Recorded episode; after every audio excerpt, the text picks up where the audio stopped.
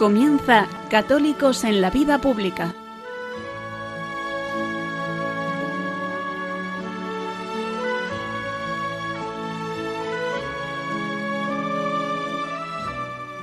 Un espacio dirigido en Radio María por Luis Zayas.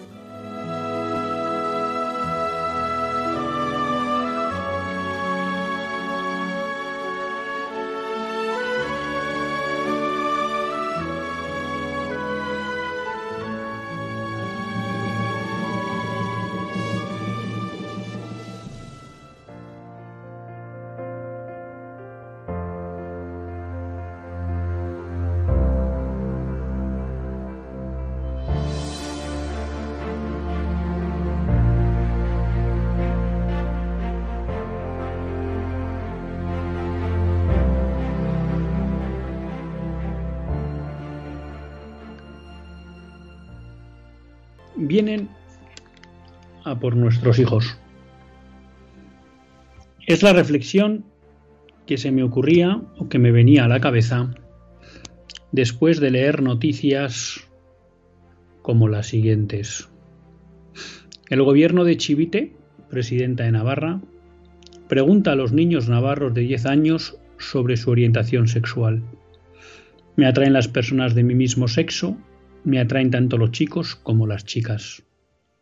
Recientemente surgía una noticia en la que abogados cristianos pide al Tribunal Superior de Justicia de Cataluña que cancele su programa educativo Coeducat, que enseña a masturbarse a niños de 3 a 5 años. Si todos ustedes han seguido la tramitación parlamentaria de la ley trans, saben bien que prácticamente a partir de los 12 años se permite el cambio de sexo, lo cual supone tratamientos quirúrgicos y también tratamientos hormonales a niños desde los 12 hasta los 18 años, en muchos casos sin consentimiento de sus padres. De 16 a 18 no hace falta pedirlo. A partir de los 12, si se entiende que el niño tiene madurez suficiente, podría darse por válida su opinión. Una vez más, los niños son eh, sustraídos de la patria potestad de sus padres. En la reciente ley del aborto, la modificación que se está tramitando, saben todos ustedes que Irene Montero quiere eliminar la falsa reforma de Rajoy de la ley del 2010, porque fue una falsa reforma, y quiere de nuevo conceder el derecho a las niñas menores entre 16 y 18 años para poder abortar sin consentimiento paterno. Y se habla de que quieren bajar la edad de los 16 años en la última vuelta de tuerca que están dando en la tramitación parlamentaria. Uno podía preguntarse por qué esta obsesión por nuestros hijos y sobre todo por qué esta obsesión por sexualizarles se me olvidaban las recientes declaraciones reincidentes ya de la ministra Irene Montero, recordando que por supuesto que un menor, si consciente, puede tener relaciones sexuales con mayores.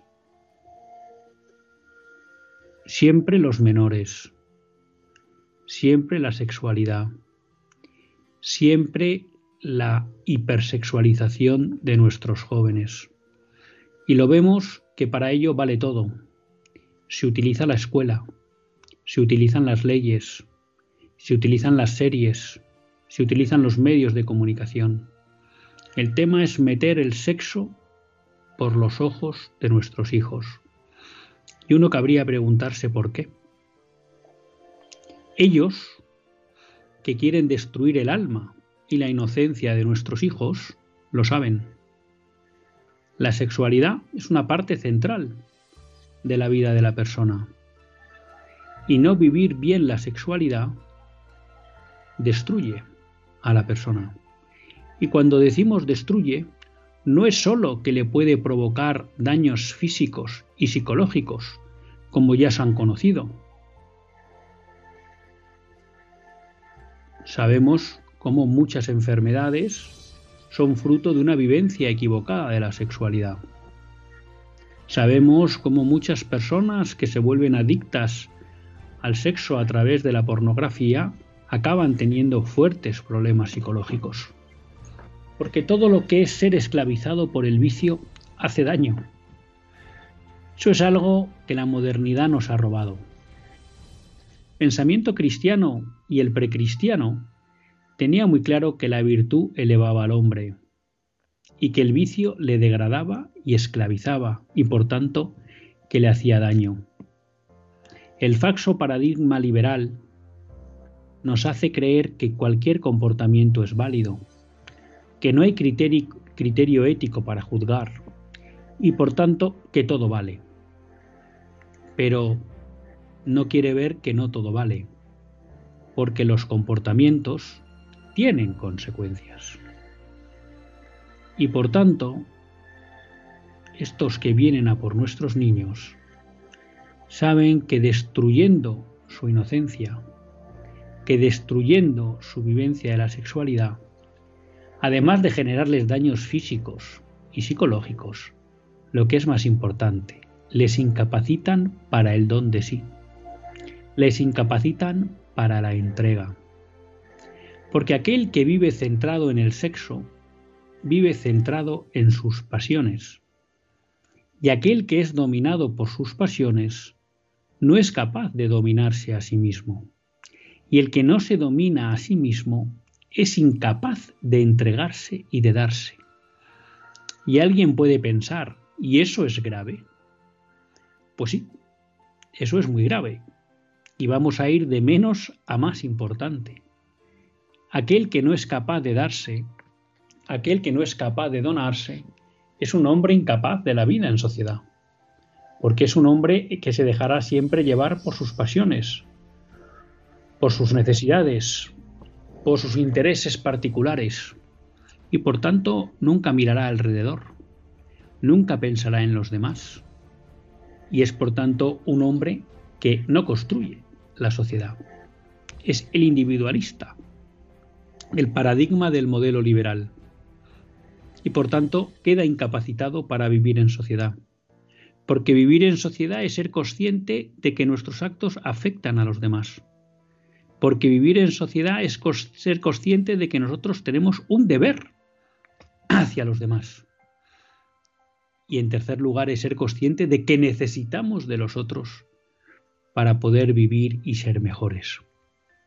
Eso, aquel que vive centrado en, en sí mismo, en su placer y en sus pasiones, no lo puede vivir. Por tanto, destruyendo esta capacidad del don de sí, lo que consiguen es destruir la sociedad, porque generan una sociedad, bueno, o convierten la sociedad en un grupo de individuos, individuales y aislados, fácilmente manipulables. En segundo lugar, porque si el hombre es incapaz de donarse, de hacer don de sí, eso le incapacita vitalmente para el matrimonio.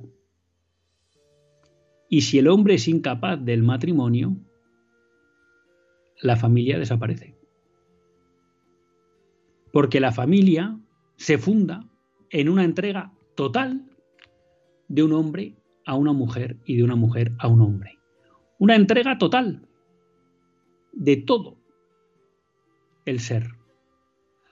Y para eso es necesario haber vivido y ser capaz de dominar a uno mismo. Si no hay familia, de nuevo la sociedad queda descabezada. No es casualidad que hoy vivamos una crisis de la familia que es contemporánea de la crisis de la capacidad de entrega del hombre y de la mujer en el siglo XX y en el siglo XXI. No es casualidad.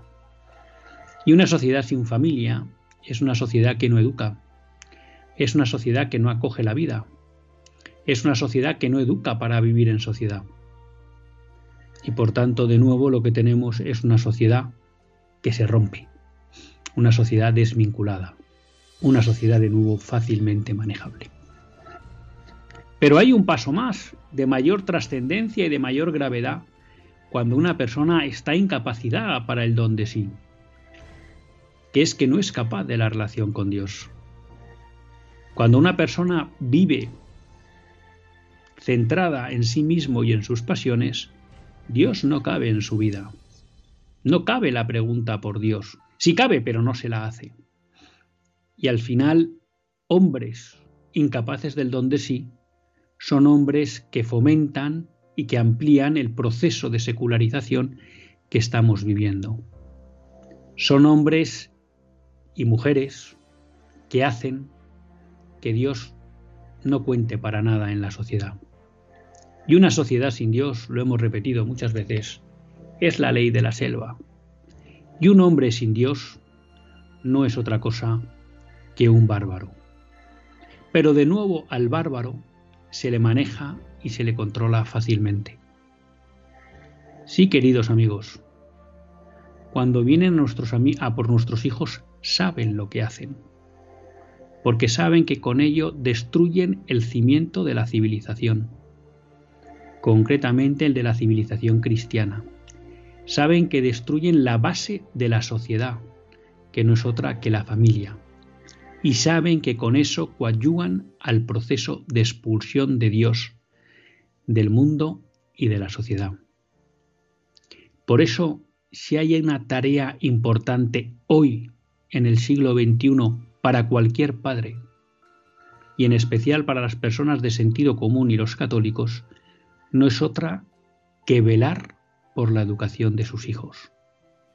Y velar por la educación de sus hijos incluye también luchar contra estos intentos de adoctrinamiento que se dan a través de las leyes, a través de la escuela, a través de los medios de comunicación. No resulta razonable que estemos todos pasando un día y otro sin dar un paso al frente para defender los corazones y la pureza de nuestros hijos. Es hora de poner pie en pared y dar un paso al frente.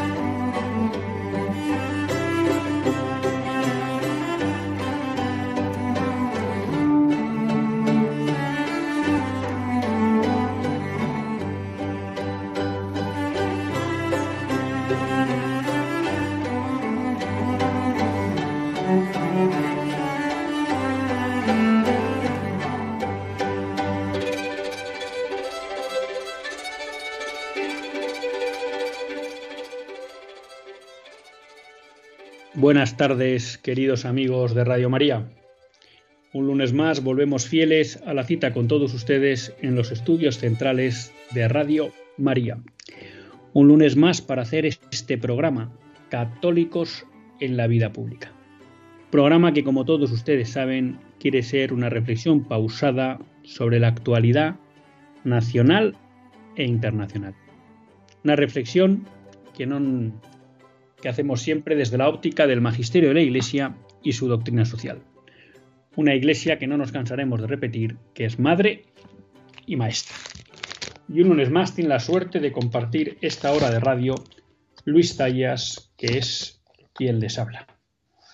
Y a quien la Virgen pues, le ha concedido la suerte de poder dirigir este programa y así, bueno, pues todas las tardes de los lunes compartir con todos ustedes un rato.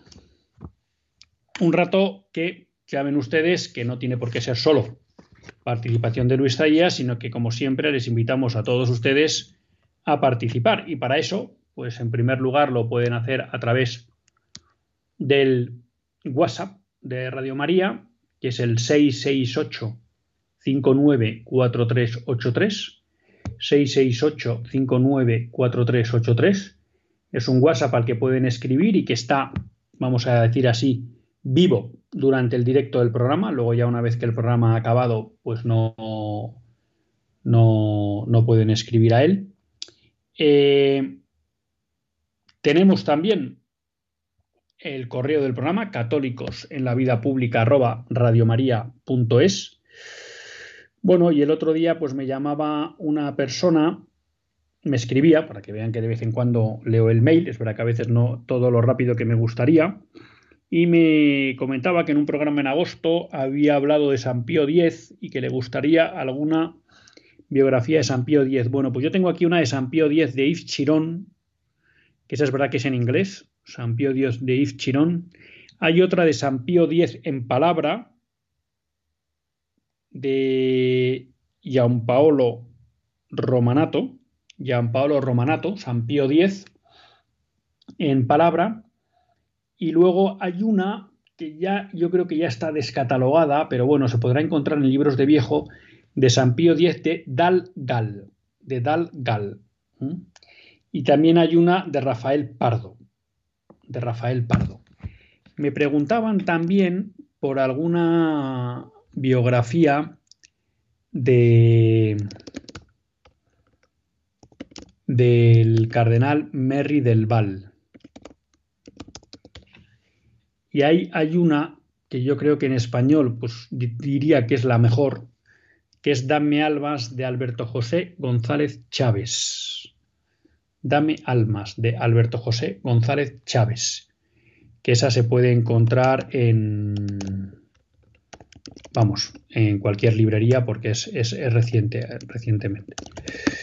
O sea que ahí tenemos por lo menos pues material para conocer esa época del, pontificado de San Pío X, que fue pues muy importante para, para la Iglesia, ¿no? Y que estuvo muy centrada en un aspecto funda, fundamental, que es eh, la lucha contra el modernismo, ¿no?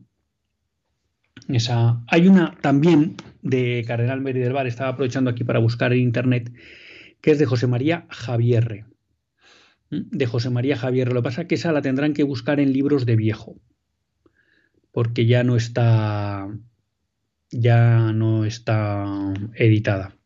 Y también José María Javier tiene una, si no recuerdo yo mal, de San Pío X, pero de nuevo es otra biografía que tendrían que buscar en, libros de viejo. Entonces, bueno, pues ahí tienen un panorama de libros si ustedes quieren conocer, que yo se lo recomiendo obviamente, porque además de ser el gran impulsor de la lucha contra el modernismo, San Pío X, también es el papa del catecismo, hubo un catecismo de San Pío X, posterior al concilio de Trento y anterior al que luego sacaría San Juan Pablo II. Es un papa que impulsó la renovación del carto litúrgico y la vuelta del gregoriano, es un papa muy eucarístico, que fue quien promovió tanto la Eucaristía de forma más habitual, ¿no? la recepción de la Eucaristía de forma más habitual, como la reducción de la edad a partir de lo cual los niños hacían la primera comunión, que él la bajó a los 5 o 6 años, ¿no? cuando en esa época era costumbre que se hiciera con mayor edad, pero él entendía que era una pena que los niños perdieran todos esos años de recibir las gracias del sacramento. También fue un papa, bueno, pues que tuvo que enfrentarse al americanismo. Bueno, eso lo hizo León XIII mejor, ¿eh? aunque luego a él le tocó. Y bueno, pues un papa también muy pastoral, ¿no? Un papa que así como llevó, vamos a decir así, una lucha eh, intelectual importante contra el modernismo, pues luego tuvo, eh, fue un papa muy pastoral, ¿no? De ahí esa inquietud por renovar el canto, por la comunión para los niños, por un catecismo que sirviera para la transmisión de la fe. Fue el papa que también le tocó eh, luchar, por decirlo así, ¿no? Lidiar, mejor dicho, con la Tercera República y francesa y la expulsión de buena parte de las órdenes religiosas, de la expropiación de una multitud de bienes eclesiásticos. Bueno, fue un papa que, vivió una época muy intensa de la iglesia de la iglesia católica. O sea que, y pues la verdad que ahí siempre tuvo un gran escudero que fue el cardenal Merry, Merry del Val. Veían ustedes que empezábamos el, el programa hablando de los niños, de nuestros niños, que desgraciadamente pues llevan siendo mucho tiempo el objeto de aquellos que promueven la revolución. Y cuando hablamos de revoluciones, aquellos que quieren construir una sociedad al margen de Dios, al margen de los principios ya no solo cristianos, sino también naturales, ¿no? Y a veces que estas expresiones pueden parecer un poco como, bueno, pues es una expresión un poco grandilocuente que dice Luis Zayas en su editorial y tal, pero bueno, no es para tanto. Bueno, pues les daba algunas muestras para un botón, ¿no? En Cataluña hay programas educativos que enseñan a los niños a masturbarse de 3 a 5 años. No se crean que esto es algo que solo pasa en Cataluña, ¿eh? Eh, veíamos cómo en Navarra se preguntaba a los niños sobre su orientación sexual. ¿eh?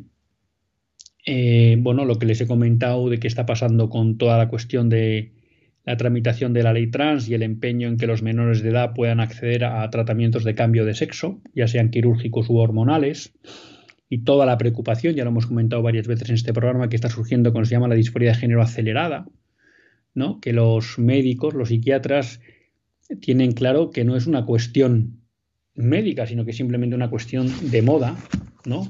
O de aceptación. Tenemos toda la batalla por facilitar el acceso de los menores de edad, de las menores de edad al aborto. Y luego hay un hay una cuestión que también pasa de puntillas, porque bueno, todo esto que hemos señalado, bueno, pues tiene todo un planteamiento de adoctrinamiento a los niños, como decíamos en el fondo, por resumirlo mucho, para incapacitarles para el don de sí, ¿no? Pero ya hemos explicado que eso que puede parecer poco importante, bueno, ¿y qué, pasa porque un niño no sea capaz de donarse a sí mismo, ¿no? Bueno, pues ya hemos explicado que eso tiene efectos para la sociedad, efectos para la pervivencia de la familia y efectos para la relación con Dios, ¿no? Y una cosa que nos, una idea que remarcamos mucho en este programa, ¿no? Y aquí seguimos siempre, pues el consejo de, del maestro José Luis Gutiérrez cuando nos decía a los profesores de doctrina social de la Iglesia que un elemento fundamental en la pedagogía es la repetición, ¿no? Entonces, por eso hay cosas que nos gusta repetir mucho, porque creemos que son importantes y es bueno pues que todos nos quedemos con ella, ¿no? Y es que el mal no es algo abstracto. El mal hace daño, provoca daños concretos. Bueno, ya hemos explicado una serie de ellos. Pero esto yo también lo quería ligar eh, con otra cuestión que se hacía eco Monseñor Munilla hace unos días en un programa en Sexto Continente y del que recogía eh, pues también un eco religión en libertad. ¿Y cuál es la cuestión? Que en España, en el último año del que tenemos datos, según el, el Instituto Nacional de Estadística, se han producido 314 suicidios de menores de edad. Claro, esto es una cosa que en principio impacta, ¿no? Porque que un menor que con carácter general vive en la inocencia, vive feliz, dé el paso de suicidarse, es que algo muy grave ha ocurrido en su vida. Entonces, en el programa de Monseñor Munilla citaban los datos de la Fundación ANAR, que ha realizado un estudio sobre la conducta suicida y salud mental en la infancia y la adolescencia en España, que se ha presentado a principios de diciembre, y en el cual, bueno, pues da algunos datos que son mm, que asustan. En primer lugar, que en la última década los casos atendidos en ANAR, en la Fundación por ideación suicidia, suicida, se han multiplicado por 23 veces. Es decir, han tenido un incremento de 2000, del 2.370%. Y los intentos de suicidio se han multiplicado por 26. O sea, es decir, han crecido el 2.590%.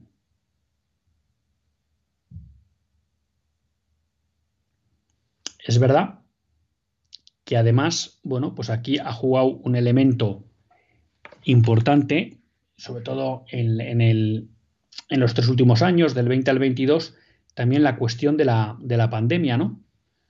Pero, y del encierro, sobre todo.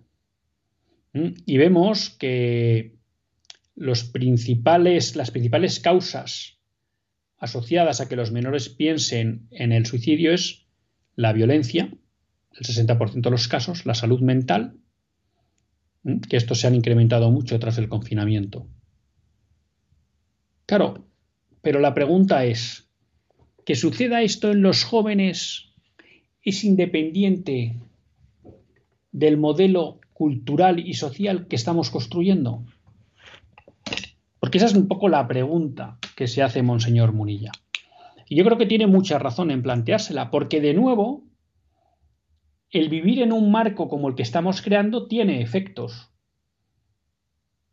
Y si ese es un marco donde prima el individualismo y el egoísmo, donde prima el hedonismo, donde Dios no cuenta, pues es lógico que los niños sean paganos de esa sociedad. Y por tanto, no es de extrañar que cada vez conozcamos más casos de abusos a menores. No es de extrañar que cada vez veamos más casos de violencia en las familias, lo cual provoca también sufrimiento y que esos niños sufran esa violencia. Si a esos niños se les ciega el acceso a Dios y a la trascendencia, pues también les estamos impidiendo que den un sentido a su vida, si a esos niños viven en un contexto cultural en el que la autoridad se considera como algo negativo y por tanto les impedimos que tengan referentes sobre los que construir su vida, obviamente esos referentes tienen que ser buenos, pero si ya de saque negamos la autoridad y en el fondo lo que le estamos diciendo al niño es que él organice su vida como quiera, porque no hay nadie con autoridad para guiarle, pues le estamos haciendo un poco el favor porque le estamos dejando solo, sin referencias. Y entonces Monseñor Munilla habla de la falta de referencias personales con autoridad moral, de una educación en la fragilidad que hace vulnerables a nuestros hijos y jóvenes. Hay que educar en la fortaleza. No hablamos del sacrificio, de la renuncia, de que aprendan a gestionar la frustración. Bueno, pues todo eso hace que al final esos niños se rompan.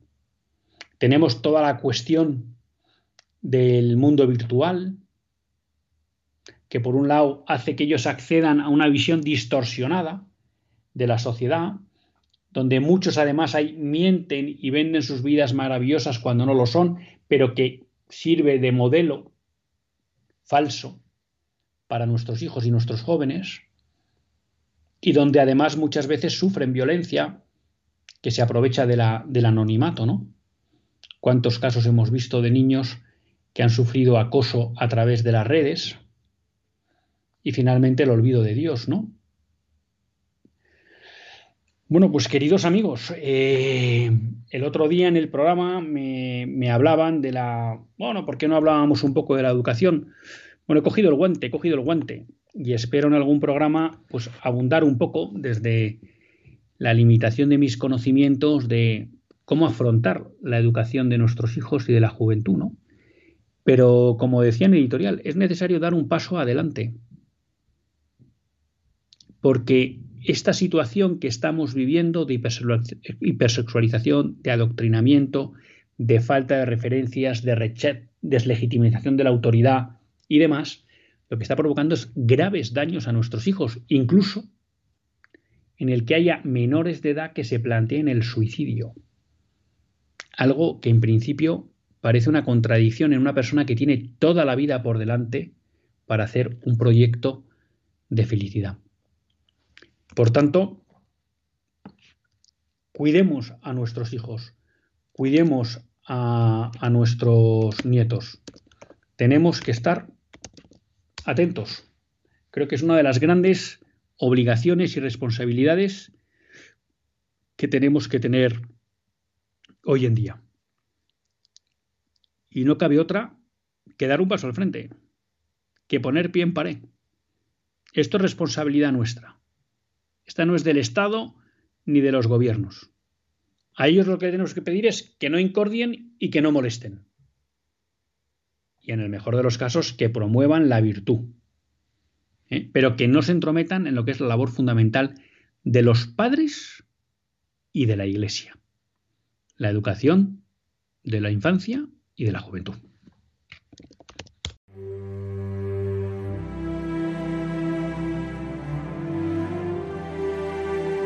Jesús vino, Jesús vendrá, Jesús viene. Vino al seno de María Inmaculada, vendrá al final de los tiempos y viene cada día a sanar las heridas de nuestro corazón, a darnos esperanza y conducirnos a la salvación eterna. Sin embargo, aún son muchos los que no conocen a Jesucristo. Por eso, Radio María quiere colaborar con la Iglesia en el anuncio de la buena noticia del Salvador. Para ello necesitamos tu ayuda.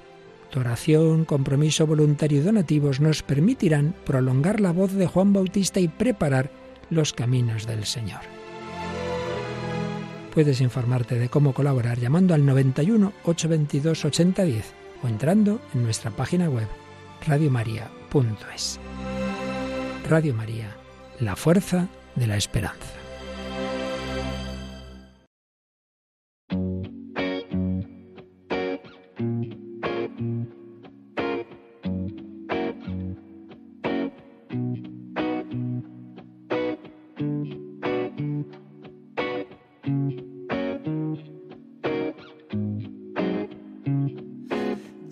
Because I wander around the places we would go, hoping that I'd run into you one last time.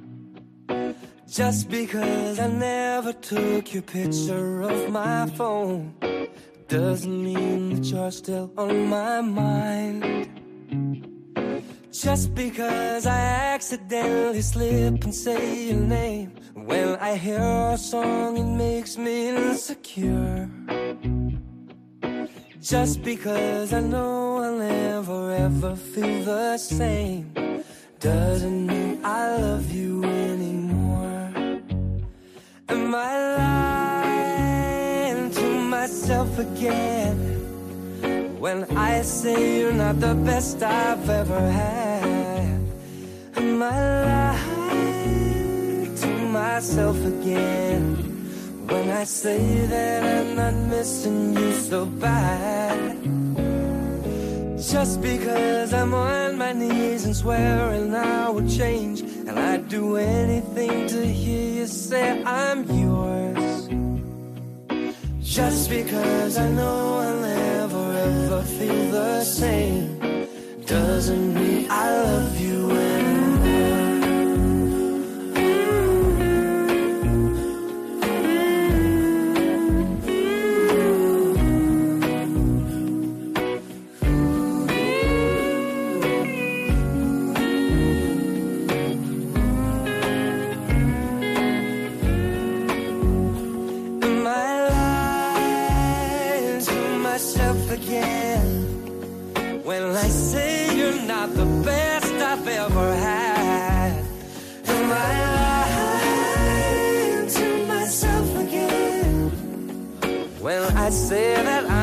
missing you so bad?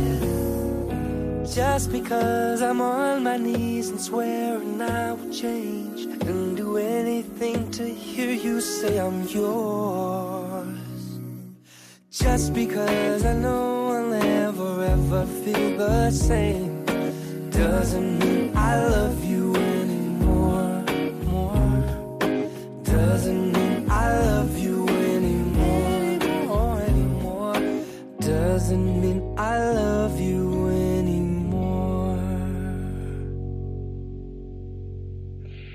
Pues cuando son las 9 menos 24 minutos, 8 menos 24 minutos en las, en las Islas Canarias, continuamos en Católicos en la Vida Pública y lo hacen en compañía de Luis Zayas. Veían que en esta pausa musical pues hemos puesto la cuña de la campaña de Adviento. Y saben todos ustedes que Radio María pues es una obra de todos. Es una obra de todos, es una obra de todos que aquellos que rezan permanentemente por, por Radio María, ¿no? Y por que las intenciones de la Virgen pues vayan adelante. Y para que Radio María sea fiel a la misión para la que fue fundada. Radio María también es obra de todos los que, de todos los voluntarios y de todos los que trabajan en Radio María que permiten pues una emisora que tiene 24 horas de programación. Que eso se dice fácil, pero no se hace tan fácil. Y además, pues en muchos eh, radios, incluso profesionales, pues ustedes podrán ver que hay mucha redifusión. No es el caso de Radio María. Y finalmente, pues también Radio María se hace con todos aquellos que ponen su patrimonio, hacen sus pequeños o grandes donativos al servicio de Radio María. Es espectacular cuando uno ve las campañas de Radio María como hay multitud de pequeños donativos, pero esas pequeñas gotas al final conforman un océano. Hay quien puede pensar, ¿de qué sirve que yo de poco? Sirve de muchísimo, porque sin esa gota a lo mejor no llenamos el vaso. Y llenar ese vaso quiere decir comprar una nueva emisora y hacer que nuevas personas en España tengan acceso a Radio María o mejorar eh, la calidad del sonido o mejorar equipos. Por tanto, bueno, pues yo les animo, que sé que lo hacen y no hace falta que les anime, a que de esas tres formas, oración, trabajo y donativos, pues ayuden a la labor de Radio María. Hemos hecho nuestra pausa. siempre les recuerdo que pueden escribir al WhatsApp. Y de hecho ya Pedro de Torrejón nos ha escrito y nos decía, bueno, pues que efectivamente cuando se inicia el sexo en un niño lo marcan para siempre.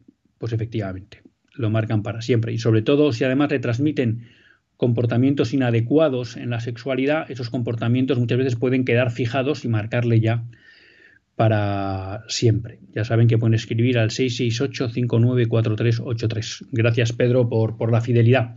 Y también pues, pueden llamar al 91005-9419. Al 91005-9419. Y hoy eh, quería tratar dos cuestiones después de la pausa. Y las dos me producen verdadero dolor. La primera es en relación con la eutanasia. Y nos tenemos que ir a eh, Canadá. ¿Y qué ha pasado en Canadá? Bueno, pues que Christian Gauthier, un ex militar y exatleta paraolímpica canadiense, tuvo un accidente de espalda mientras pertenecía al ejército. A pesar de eso, pues ella se convirtió en una atleta paraolímpica, es decir, que supo aceptar esa discapacidad y tirar adelante. Pero Gautier, bueno, pues tenía un problema en el que tenía que hacer una obra importante para adaptar a su casa. Y durante cinco años ha estado pidiendo una silla salvascaleras a la administración para que se la financie. Y toda la respuesta de la administración canadiense ha sido una carta en la que le ofrecen aplicarle la eutanasia e incluso proporcionarle todo el equipo que necesiten para llevarla a cabo. Justin Trudeau, que es el presidente de Canadá, primer ministro, y que es el prototipo de gobernante del nuevo orden mundial, que impulsa la incultura de la muerte y que impulsa la ideología de género, pues ha tenido una respuesta cínica diciendo que es inaceptable que esto ocurra en Canadá.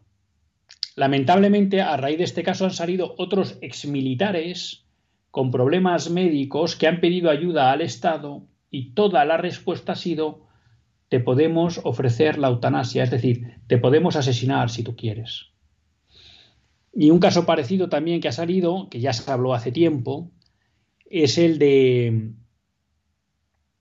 una mujer de 51 años, víctima de una sensibilidad severa a los productos químicos y que, bueno, pues necesitaba cambiar de casa para estar en un lugar libre de humos y limpiadores industriales. Bueno, y como no conseguía ayudas de la administración, al final acabó cediendo a la oferta que le hicieron para matarla a través de la eutanasia. Y lo mismo, pues otra mujer de 31 años que no hubo manera de que le dieran una vivienda adaptada a sus necesidades y al final pues acabó optando por la eutanasia que le ofrecía el propio gobierno que le negaba las ayudas. ¿Y qué quiero decir con esto? Bueno, pues lo que hemos dicho muchas veces y que todos los expertos y todos los que han estudiado la evolución de la eutanasia en aquellos países que la han aprobado, y es que eh, tenemos a John y a, y a Daniel. Ahora voy, espero no enrollarme mucho. Bueno, pues que la mentalidad eutanásica avanza una vez que se aprueba la ley.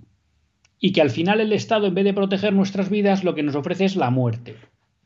Y no crean que eso está muy lejos de pasar aquí, si no está pasando ya, aunque no de una manera quizá tan brutal. Pero es que, ya lo hemos comentado en este programa hace un año o más, es que en Canadá se hizo un estudio en el que se ponían de manifiesto los ahorros en costes que había provocado la legalización de la eutanasia. Y por tanto la conclusión era que había que ampliar la ley para facilitar el acceso a la eutanasia, visto el ahorro de costes que suponía.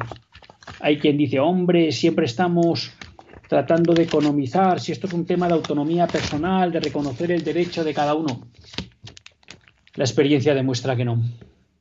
Al final, como vemos en el caso de Canadá, es la propia administración la que empuja a los ciudadanos a pedir la eutanasia que no la querían libremente, que ellos querían otra cosa, que es que les ayudaran con sus problemas. Y la contestación de la Administración es no. Y eso desgraciadamente se hace común en todos los países que aprueban la eutanasia. Cuando las barbas de tu vecino veas cortar, ya saben lo que dice el refrán. Y en esta lucha de la incultura de la muerte por imponerse, pues tenemos que Portugal aprueba por tercera vez la ley de eutanasia y está pendiente de su presidente. Pero bueno, ahí ha habido un presidente, Marcelo Rebelo de Sousa, que ya ha habido dos veces anteriores que se ha negado a aprobar esa ley. Y eso ha impedido que nuestro país hermano y vecino pues haya aparecido o se haya introducido la eutanasia. Con lo cual ahí tenemos una buena noticia. Vamos con las llamadas. John de San Sebastián y Daniel de Salamanca. Sí, ¿me oyes? Sí, John o Daniel. Sí, soy John, sí, soy yo. Soy, Buenas tardes. Soy el que le envió el libro Nicole dijo Pues muchas gracias. No, no, no, no, voy a hablar de él, no. Bueno, eh, en primer lugar quiero felicitarle por el programa que, hace usted, que no solo es para mí de los mejores de Radio María, sino de los mejores de la radio española. Y eso digo yo que tengo diferencias con usted, y no solo en el nacionalismo, sino en cosas de religión pero de verdad que le felicito de todo corazón. Pero bueno, eh, lo que quería, voy a ser breve porque me gustaría hablar mucho tiempo, pero no hay tiempo para, para más. Lo que yo quería decirle, eh, me ha parecido muy hermoso lo que ha dicho usted, que, está ocurriendo, que nos están queriendo quitar la inocencia de nuestros hijos. Y claro, eso ya es un tema tan grave que yo preguntaría así, pensando en voz alta, ¿qué debemos o qué podemos hacer los cristianos? porque claro, una cosa tan grave como que nos quite la inocencia de los hijos y que, y que sea y que venga la, abominación de la, de la ideología, pues algo habrá que hacer. Eso es todo y no quiero entretenerme, ya le digo que hablaría mucho más tiempo con usted, pero lo siento, lo escucho por la radio, ¿eh? Pues gracias, John. Hombre, no, no, no se lo prometo, ¿no? Pero bueno, quizá con aquello de que uno es de Bilbao y usted es Donostiarra, pues a lo mejor sería bueno que algún día allá por el norte coincidamos y nos tomemos una cerveza o un café y charlemos tranquilamente, a ver si el Señor nos da esa oportunidad. ¿Qué hacer? Bueno, yo creo que hay que tomárselo en serio y poner pie en pared. Y uno me dice, ¿y usted cómo se pone pie en pared? Mire, en primer lugar, yo creo que los padres tienen que tomar conciencia que de sexo y sexualidad solo hablan ellos a sus hijos. Solo ellos. Y si usted me quiere decir, bueno, como no tengo toda la formación, necesito a alguien, bueno, pues si usted se fía del colegio, pero yo les animo a no fiarse de casi ningún colegio, de casi ninguno, y repito, de casi ninguno, ¿eh? entonces negarse en primer lugar a eso. Y, entonces, ¿eso qué implica? Que hay que estar atento a los contenidos que les van a dar nuestros hijos. Tenemos que saber qué pasa con nuestros hijos en el colegio. Y cuando se dan esas clases, su hijo no va ese día a clase. Tranquilamente, primer punto, bien pare. Segundo, montar un pollo en el colegio. Si la, si la clase no ha estado bien orientada, primero que no se la tienen por qué dar si ustedes no autorizan. Pero si encima está mal orientada, hay que montar una queja, hay que montar un pollo en el colegio, en la asociación de padres, hay que hacer llegar a los directores que eso nos preocupa y nos importa. Y hay que dar ese paso. Segundo, poner pie en pared en el sentido de protegerles de fuera. Segundo, en casa, muchísimo cuidado con los medios audiovisuales, que por ahí entra porquería a mansalva. A mansalva. A través de anuncios, a través del otro día mi mujer viendo no sé qué tontería, buscando un vídeo de niños, le apareció un anuncio que promocionaba la homosexualidad. En Google, en YouTube. Los niños no pueden estar solos en las redes. Y lo que vean en un iPad, en un ordenador, en la televisión, tiene que ser con nosotros delante o, o por decir así, ponerles una película que sé que ahí no pueden aparecer anuncios. Pero esto hay que tomárselo en serio porque si no, son otros los que educan a nuestros hijos. Entonces, desde ese punto de vista, protegerles. Segundo, formarles. Hay que formar a nuestros hijos en el sentido de la vida, en el sentido de la sexualidad, en el sentido de la entrega, en las virtudes cristianas. Entonces, como decía alguna persona, hay que hablar a los niños desde pequeños de sexo. Sí, eso no quiere decir que haya que hablarles de, cómo va eh, el acto conyugal, sino pues hay que enseñarles el pudor, a vestirse bien, a vestirse modestamente, a proteger su intimidad, todo eso desde pequeñitos, desde pequeñitos. Cuando un niño se acostumbra a que no puede estar sin ropa por ahí, y menos si hay otras personas, ¿eh? que tiene que ir bien vestido, todo eso va formando. Y luego, por supuesto, pues ya llegará el momento de dar el criterio moral de lo que es la sexualidad, para qué sirve. Pues no sé, pues fórmese. Fórmese. Y entonces tiene, por ejemplo, en Radio María seguro que tiene programas que hablan de esto fenomenal. Tiene la referencia de Monseñor Munilla, de Monseñor Rech, de sacerdotes estupendos que hablan de todo esto. Fórmense. Hay que formarse. Hoy en día es un deber. Antes un padre podía ir un poco ahí como sin saber mucho porque el ambiente educaba para bien a sus hijos. Hoy en día es al revés, luego no podemos pasar. Y tercero, hay que dar una batalla social con impacto político hay que jugársela y hay que decir a nuestros políticos que por ahí no pasamos y que si siguen con esto no les votamos, que nos importan más nuestros hijos que ellos, que nos importan más nuestros hijos que la economía. Entonces hay que organizarse y hay que presionar a las administraciones y a los partidos para que esto no siga así, porque si no seguirá pasando. Y esto solo tiene miedo a una cosa, a perder el poder. Entonces hay que exigir a nuestros políticos que cambien estas cosas. Son así un poco las cuatro, cuatro aspectos que se me ocurren. Ojo en el colegio, ojo en casa, formar a nuestros hijos y dar la batalla social y política. Tenemos con nosotros a Daniel. Buenas tardes. Buenas tardes, don Luis. Eh, soy seguidor de su programa siempre, no me pierdo ninguno. Y bueno, a veces en directo, otras con el, con el podcast, pero eh, bueno, estoy muy de acuerdo con todo lo que analiza y quería comentar, pues, si se ha llegado a esta situación verdaderamente desastrosa, porque son abominaciones morales, es, eh, es, diabólico todo lo que hay, es el demonio porque actúa y si se le deja actuar, pues, pues actúa como, como está hoy, está completamente eh, con un poder enorme en la sociedad y en las instituciones, pero si se ha llegado a esto, yo creo que es porque hemos cedido en mucho, en muchas cosas continuamente los católicos y hay que recordar pues que hay pecados de omisión que, pueden llegar a ser pecado mortal.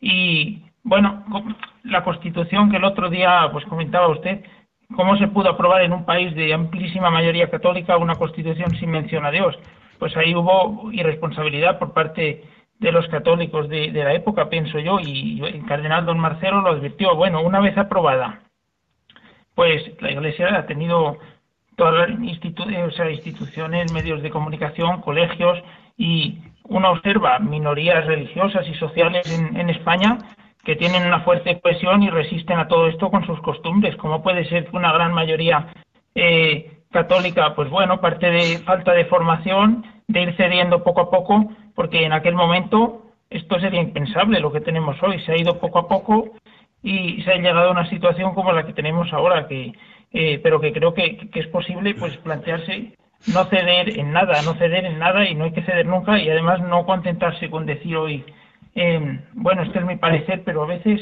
esto que dice Antonia de Córdoba muchas veces, que se habla, cuando dice que se habla como con mucha educación, quiere decir que demasiado cuidado de no ofender, pero a veces yo me gusta mucho leer a los padres de la Iglesia, a San Jerónimo, a San Juan Crisóstomo, todos los de entonces, hablaban con una fuerza, evidentemente su, su mensaje tenía que ofender al interlocutor y de hecho a veces les desterraban como de sus, de sus propias diócesis, vamos, y en caso de ser obispos o en otros, eh, generaba reacción fuerte. Y, y, lo mismo los católicos, pues había persecución. Hoy día, bueno, no hay una persecución así cruenta en estos países, pero quizás estamos siendo un poco salsosa, que no, que no está que no está evangelizando porque no, porque no, nuestro testimonio no es, insuficiente. Mm, la verdad que Daniel, muchas gracias por su intervención. Eh, hombre, ha comentado cosas, muchas cosas, ¿no? La verdad que estoy muy de acuerdo. Empezando por el final, desde luego que somos Alsosa. Si fuéramos al que sale, otro gallo cantaría. Sin duda, sin duda. Y ahí quizá pues un primer paso ¿no? para, para dar la vuelta a esto es que de verdad nos comprometamos en ser santos. Porque los santos transforman el mundo. Los santos transforman la sociedad. Mm, con lo cual, bueno, ahí hay un primer tema de, de, conversión personal, ¿no? Un segundo tema, yo creo que hemos perdido, de verdad, no sé si nos creemos que, no sé si creemos en la vida eterna. Como se habla poco ahora de los novísimos y de todo esto, pues al final pensamos que bueno, que aquello da igual, ¿no? Pero a esos católicos de, de, otros siglos que de verdad creían en la vida eterna y sabían que aquí se estaba para ganar esa vida eterna, muchas cosas mundanas les acaban importando un bledo, ¿no? Y a nosotros hoy en día nos preocupa más nuestra vida del cuerpo que la vida del alma.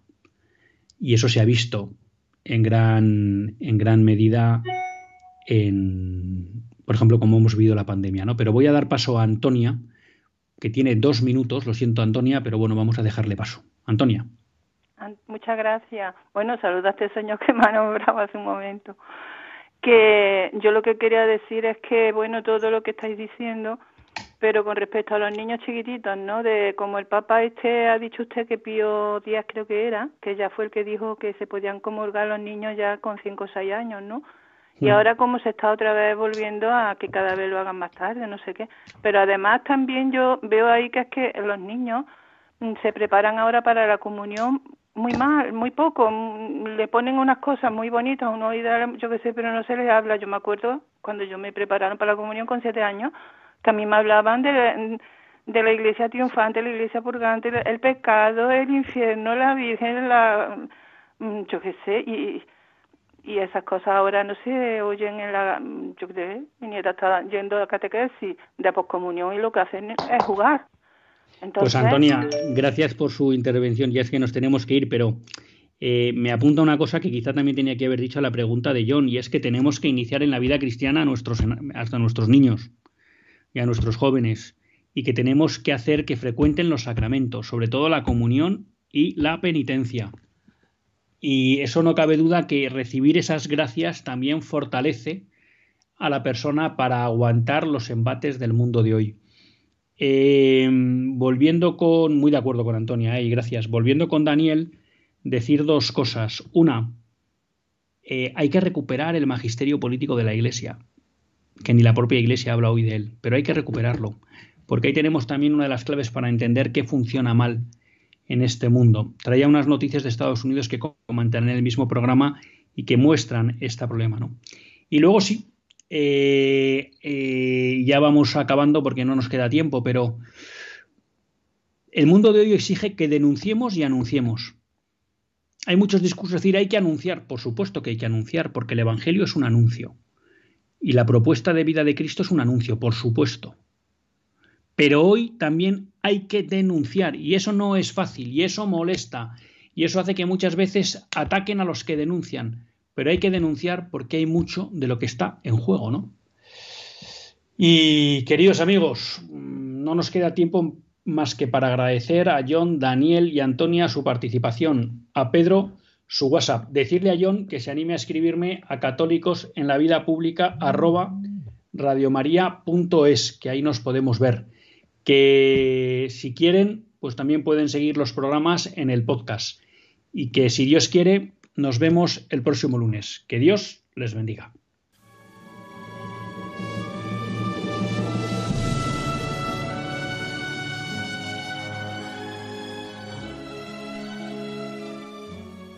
Así concluye Católicos en la Vida Pública, un programa que dirige Luis Zayas.